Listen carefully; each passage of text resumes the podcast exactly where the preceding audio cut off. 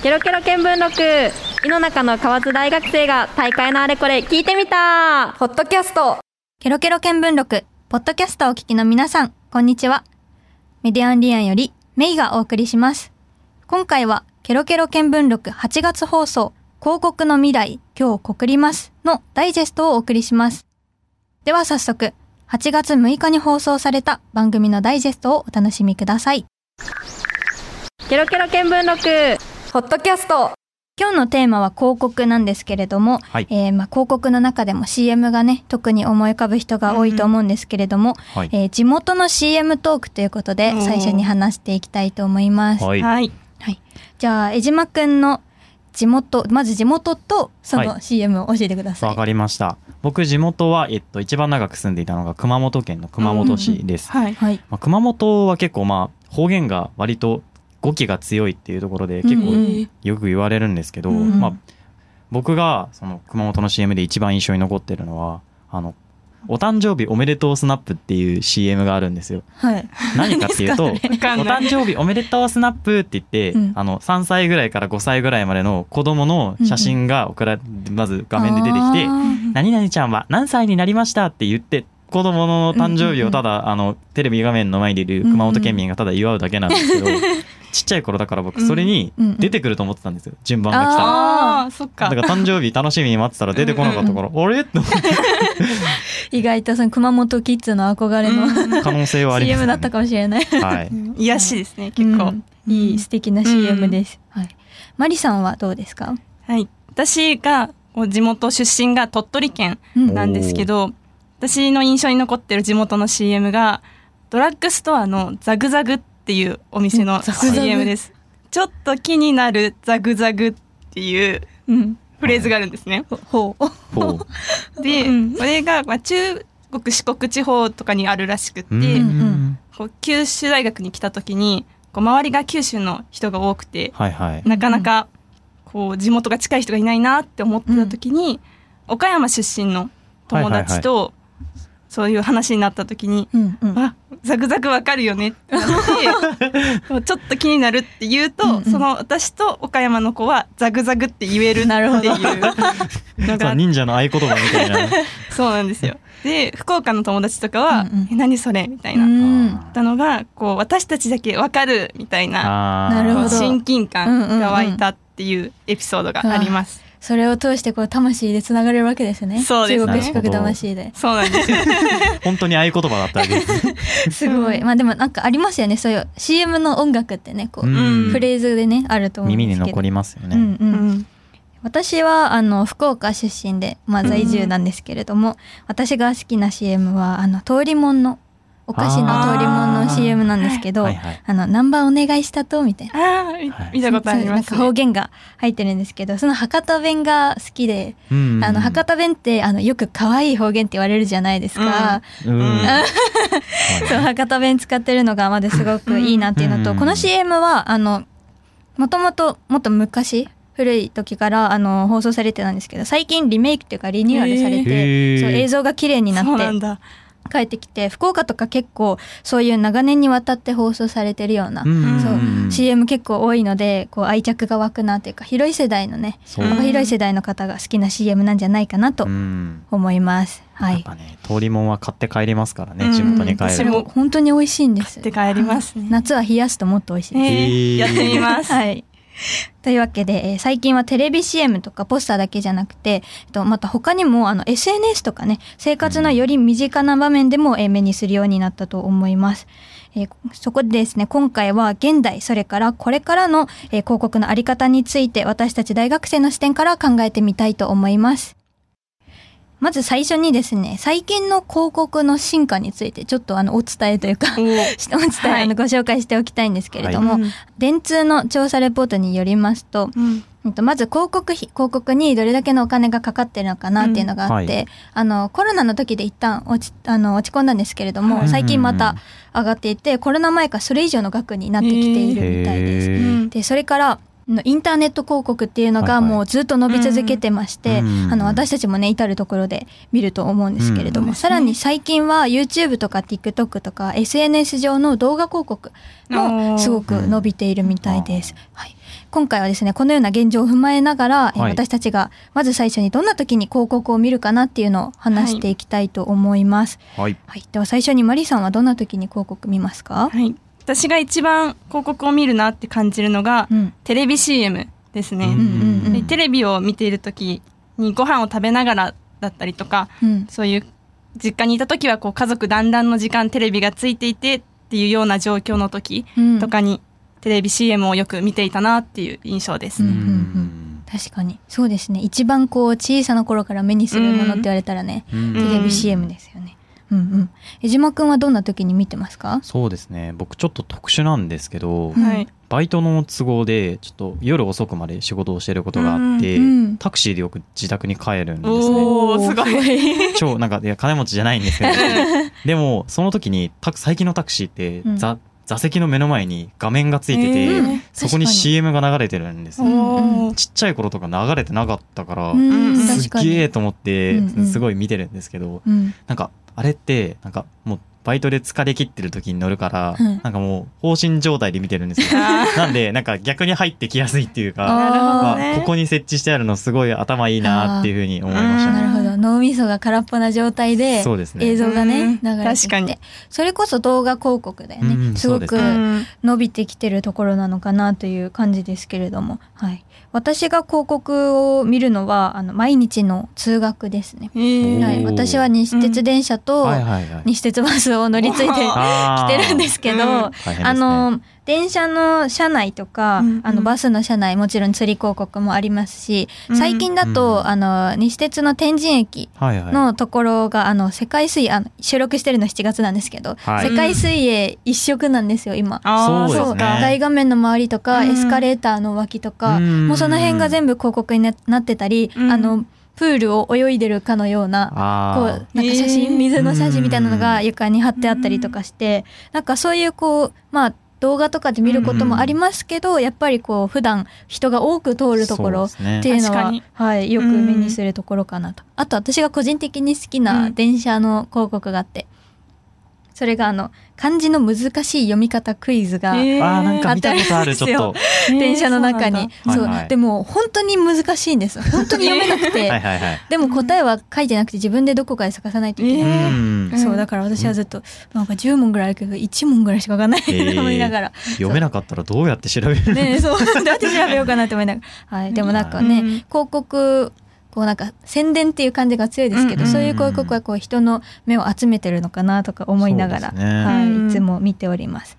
ではそういった広告がですね今度は私たちにどんな影響を与えてるかっていうところで、はい。うん。えー広告を見て実際に何か行動が変化しましたかっていうのを話していきたいんですけど、江島くんはありますか？そうですね。なんか最近は結構さっき増えてるって言ってた、うんうん。SNS 上の広告によく引っ張られることが多いなっていうふうに自分でも感じてて、特になんかよく影響されてるなと思うのは、うん。ご飯屋さん探す時なんですよ。うん。最近よくインスタとかでうんご飯屋さんの紹介をしてるインスタグラマーのうん。なんか投稿とか見たことあります,、なんかああいうのって、まあもちろん自分で実費で払ってるものもあれば、インフルエンサーの方が、あのお店とかにうん。その広告費を払ってもらって、まあ、そのお店の紹介をするっていうまあステルスマーケティングまではいかないんですけど、まあ、こううんうん。広告みたいな形でうん。案件として紹介してるのがあるんですけど、うん。やっぱりインスタグラムって日常的に使うツールじゃないですかやっぱりはい大学生が特に、まあ、そこでやっぱり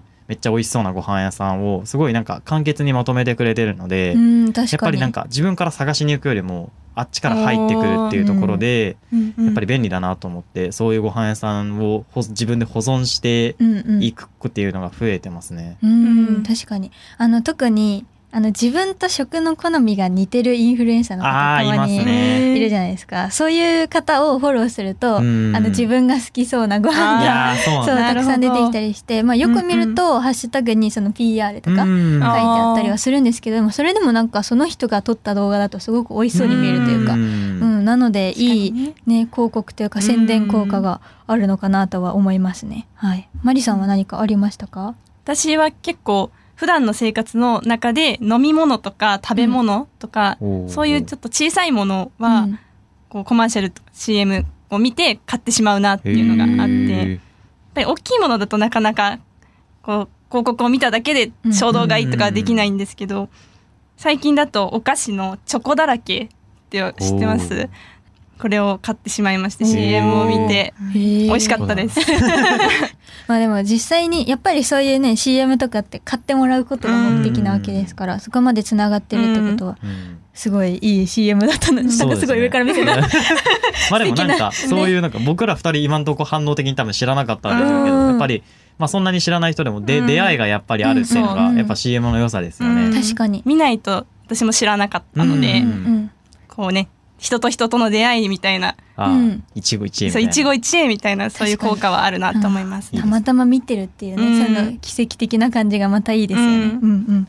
私はですね、あの YouTube の動画の中で、うん。アイドルの方だったり芸人さんが、はいはい。あの企業の方とコラボしてうん。商品を紹介してる動画とか、はい、よく見るんですけどあの実際にアイドルの方が YouTube で企業とコラボして紹介していたコスメ、化粧下地を買ったことがあってあのもちろん動画の最初に出てくるので、うん。企業の案件だっていうのは知ってたんですけど、でもななんかそのもうもはや私としては効果がどうとかは実は二の次で もうその子が使ってるっていうなるほどね。そうだけで特別感があるというか、もうどうしても欲しいみたいな。頑張って探して買ってうん。そうなのでなんか最近とか結構 YouTube ですごく、うんうん。プロモーションありますね動画よく見るんですけど、ね、なんか動画広告がっていうのもさっきありましたけど、うんやっぱりこういろんなインフルエンサーの方とか、うん。芸能人の方とかとコラボしてっていうのが割と主流になりつつあるのかなというか、うん。そうですね。やっぱ動画面白かったら別に広告でも見るじゃないですか。そう。うんうんなので広告以外の価値があるっていうか。そうそうそうそう、うんそれもなんか一つの工夫なのかなと思いながら見ておりました。ケロケロ見聞録ポッドキャスト私たち大学生が思い描くこれからの広告の形についてうん話し合っていきたいと思います。はいはい。はい。まあ今まで出会った広告とかをね、うん。参考にしながら、うん好きな広告などいろいろあると思いますけど、はいはい。まあ未来の広告の形をね、少しうん。想像できたらと思います。うん。はい。じゃあ最初、マリさんから聞いていこうかな。はい、ですね。私がこう今まで出会った広告の中で印象に残っているものが、うん。AC のテレビ CM のはい。「挨拶の魔法」っていうやつなんですけど、はい。これだけ聞いてどの CM か思い浮かびますか？なんか、挨拶、うん挨拶だけ言われても、あ いや、もしなんだろもしかしたらあれかなってちょっと思いましたけど、う。んうんお願いします。素敵なあの曲がねついてる素敵な CM で「こんにちはこんにちはん」っていうやあーよく見ました。はい。うん見ましたつです、ね。うん私も小さい頃よく見ていて、うんうん。イラストも可愛いし、うんこう歌も覚えやすいしっていうので、こうよく妹と一緒に歌ってたなっていううん思い出もあってすごく印象に残ってますうね。ん、確かにみんな見たことあるし、うんみんなね聞いたら思い出すような、ですうんね。ね、挨拶の歌っていうんですね。挨拶の魔法挨らしいです。拶の魔法。ごめんなさい、ごめんなさい。挨拶ね魔法のような素敵なあー行為だと思うのでうんね、うんうん。挨拶は大事ですよ。はい、うん挨拶頑張っていきましょう。はい。はい でもみんなが歌えるっていいですよね。うんなんか、そうなんですよ、ね。本当になんかみんなで共有できるっていうところで CM が流れてるとこ以外でもなんか波及していく感じがあっうんてうんうんすごい好きです。確かに。うんうん私も最初の地元の CM の話でも言ったんですけど、やっぱりこのフレーズとかこの歌とか一緒に歌えると、こう親近感だったりとか、うんうんうん話のネタとかにもなるのですごくそういうところが広告が持ってるポジティブな側面というか、うん、確かに。すご。くいいなって思いますね。うんうん。そのなんかね短いフレーズと短い音と、うん。でもそれで何の CM かわかるし、うん。親近感湧くし、うん。ねあの中国四国出身の人ともつながれるしみたいなね。なるほど。そういうね。そこがねこう一つのパイプというか絆の、につながるっていう、確かに、本当に合言葉ですね。うん。本当ですよ。素敵な締めを、えなんかいいこと言ったって顔今してますけど。伝わらないですね、ラジオじゃ。残念です。じゃあ次は私の好きはない。広告いきたいと思うんですけど、皆さんあの天神ビッグバンでいろいろ建物変わってると思うんですけど、あーはいはい。イムズって覚えてますか？マリーさんご存知じゃわないかんないです。イムズっていうのは、はいはい。あのパルコの向かいとかえーそのくらいにうん。あったんですけど、ありまあそれが数年前に閉館しまして、うん。建てこううん新しい建物に、ね、なるので、はい。その際にあの天神の他のいろんな商業施設、はいはい。それこそあのソラリアプラザとか、うん。まあ、大丸とうん。かいろいろあると思うんですけど、うんその商業施設がイムズに向けてその感謝を伝えるメッセージ広告っていうのをえー。こう壁に垂らして、うん。へでなんかそれぞれの商業施設の名前をもじったりしながら、うん。うんありがとうみたいな伝えてて、うんなんかいや見たことないですか？ないか？えわかんないんですけど なんかうん。そのイムズっていうのうんうとん。その周りのこうお店うんうんうん。それこそソラリアプラザとうん。かそういうのって敵になっちゃうんじゃないかなって聞いてて思ったんですけど。そうですよね。ね同じ会社とかではないですよね。うん、私もそれすごく気になって、うん。うん。一応調べたりしてみたんですけど、うん。でも別にその同じ天神にあるっていうだけでうん。別に企業がどうとかはないんですけど、えー。でもなんかその絆それも絆というか、お互いの愛を感じるっていうのと、やっぱり天神歩いててそれを見ると嬉しいじゃないですか。確かに。そうそうですね。あの企業は違いますけど私たちそのお客さんの方は、うんこういろんな施設をねうん回る確か、からなんかそれぞれつながりがあったんだっていうのを思ううんと、すごくあったかい気持ちになったというか。やっぱり僕たちも目的別に商業施設行きますもんね。うんうんうん。パルコにはまあ、な例えば副会行って、うん。まあソラリアでご飯食べてみたいな、そういうなんか連連続じゃないですか。うん天神で遊ぼうみたいなところがあるから、そね。やっぱその天神の雰囲気をみんなで作っていくみたいなところが、まあ本当にその商業施設側から自発的にあるっていうのは、すごくなんかこっちもあったかい気持ちになりますよね。この街に来るの楽しいって思うし、うん。あの、まあ、なんか何がすごいって直接商品とかの宣伝をしてるわけじゃないじゃないですか。そうね。いうのって。だけどど行きたくなるじゃないですか。確かに他のところ何書いてるんだろうっていうのも気になるし、なんかそういうこう優しいこうあったかいところがあるみたいなところだと、まあ、いろんな施設行ってみたくなるし、うん。なんかそういうこうなんだろう商品とかだけじゃなくって企業のためだけじゃなくって、街とか地域に住む人への愛がある広告、うん。ああの松尾さんもインタビューでおっしゃってたんですけど、こう寄り添うというか、うんううん。ん、人に寄り添うっていう気持ちがある広告っていうのは、まあ、もちろん人に愛を伝えることにもなりますしそこからまあ実際の行動というか結局企業とうん。か商品の宣伝につながっていくのかなっていうところはうんあるので、うんうん。優しい人にはねうん。こう寄っていきたくなりますから。そうそうそう。なんかやっぱ、うん。あったかくなる、うんうん。こうフレーズとかがあると行きたくなりませんか？買いたくなる。うん。なりますよね。うん。なります なりますよね。はい。幸せがねこう連鎖する感じでいいですね。ね見て幸せな気持ちになれるっていうのはすごくうん広告として大事なところなのかなとうん思っております。うんはい。江島くんはどうですか？はい、僕が一番好きな広告は、うん結構古い CM なんですけど、うんはい。2011年にうんあった、あの九州新幹線が開業した時の開通 CM なんですよ。どんなんだったっけ？見たことあります？九州にその年とかその時代にご縁がなかったので。ただ。そう全然わじゃあ奥かんない野さんは、まいやなんとなく覚えてるような気もするけどどんなんだったっけ？ただこれって見たことある人うん。結構少ないんですよ。うん。まあなんでかって言ったら、まあ覚えてる方もいらっしゃるかもしれないんですけど、うん。九州新幹線が開業したのが2011年の3月12日なんですね。えーそうんだ。だった。実はまあその前日にまあうん。東日本大震災があって、まあ全体的に CM は自粛ムードになってしまったのでうん、まあ全国で流れる予定だったんですけど、九州の一部で、でしかも祝福ムードをちょっと省いたうん。編集済みの新しい CM を流すことになったんですけど、はい。まあ編集してない CM が YouTube 上にずっと残っていて、もうそれがもううん。今や数百万回を超える再生回数になってるんですけど、うんそこで何がいいかってその CM 自体はそのある日に九州新幹線の車窓からずっと連続でビデオを回し続けるっていう映像で、うんこの日うん。九州新幹線でその CM 撮影をしますって言って、へー。まあぜひ来てくださいっていううんうん。ちょっとしたプレスリリースを流しただけだったんですうね。んで JR 九州はあんまり来ないだろうと思ってたらしくて、うんうんまあちょっとイベントとかを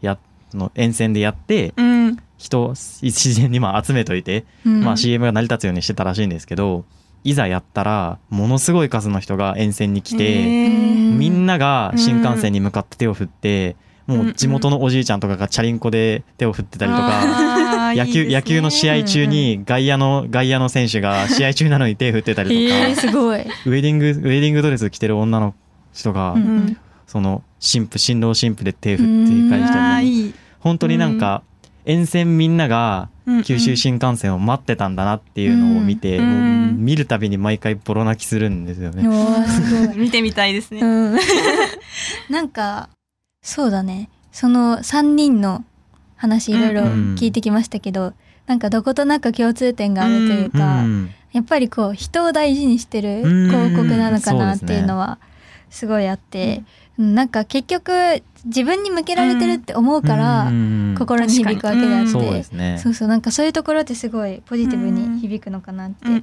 うのがあるんですけどあとはあの松尾さんの なんか別に媚び言ってるわけじゃないですよ、松尾さんの あの作られた広告私インタビューする前日に見たんですね、インタビューでもちょっとお話ししたんですけど、うんあのなんか全部、まあ、うん違った角度からですけど、あの心に響くというか、うんあのめちゃくちゃ面白いのがあったり、うんそううん。紹介してあんまり詳しく紹介してないんですけどあの鹿屋市の CM とかだと、あの鹿屋市の実際に住んでる方とかお仕事され出てる、したね。そう方うんとうん。一緒にこう出演してたりして、うんうんうんなんかそういうなんていうかな人とのつながりうん。を大事にしてる CM ってやっぱりこううん。自分たちの心にも残っていくところがうん。あるのでそうさっきのうん。あの挨拶の魔法の魔法挨拶の魔挨拶の法魔法の CM もうん。ねこうなんかやっぱ人同士で使う挨拶っていう言葉だし、人とのつながりみたいなところがうん。結構3人でも共通してたし、うんうんうん。こう松尾さんのインタビューお話の中でも、その人の生活に入り込むみたいな、うん。やうん。っぱり人と人みたいなところってうん。うん広告に大事なのかなって感じます。うん。そうですよね。うん。実際ね江島くんも今でも広告何回か見直してるってところ。だからそうですね。もうなんか生活の一部とまでは言わないけど なんか恒例行事的な、確かに。やっぱそうですよね。うん。刺さる広告ってまあ、うんうん。すごくまあなんか表現としてはふわっとしてるのかもしれないけど、でもやっぱりそれぞれがそれぞれにまあちゃんとエピソードを語れたりとか、うんうん。ここがいいよねって言えるってことは、うんうんやっぱり本当に生活の一部として、うん。まあ、自分を作ってたりとか、何かを感じたりっていうものがあると思うので,、うん。そうですね。やっぱりそういう意味ではもうこう欠かせないものなのかなって強く思いますね。そうですね。はい。えー今私たちが生活の中で見る広告は媒体や内容が様々でえー私たちが思っている以上に生活の至る所にあったということが分かったと思います。はい、そんな身近で生活にも大きく関わっている存在である広告について、ぜひ皆さんも目を向けてみてください。ここまでお送りした、ケロケロ見聞録ポッドキャスト、お楽しみいただけたでしょうか？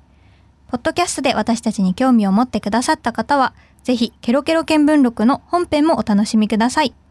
ケロケロ見聞録は、毎月第1日曜日の夜10時から11時まで放送しています。ここまでのお相手は、メディアンリアンよりメイでした。Love FM Podcast. ラブ f m のホームページではポッドキャストを配信中スマートフォンやオーディオプレイヤーを使えばいつでもどこでもラブ f m が楽しめますラブ FM.co.jp にアクセスしてくださいね Love FM Podcast.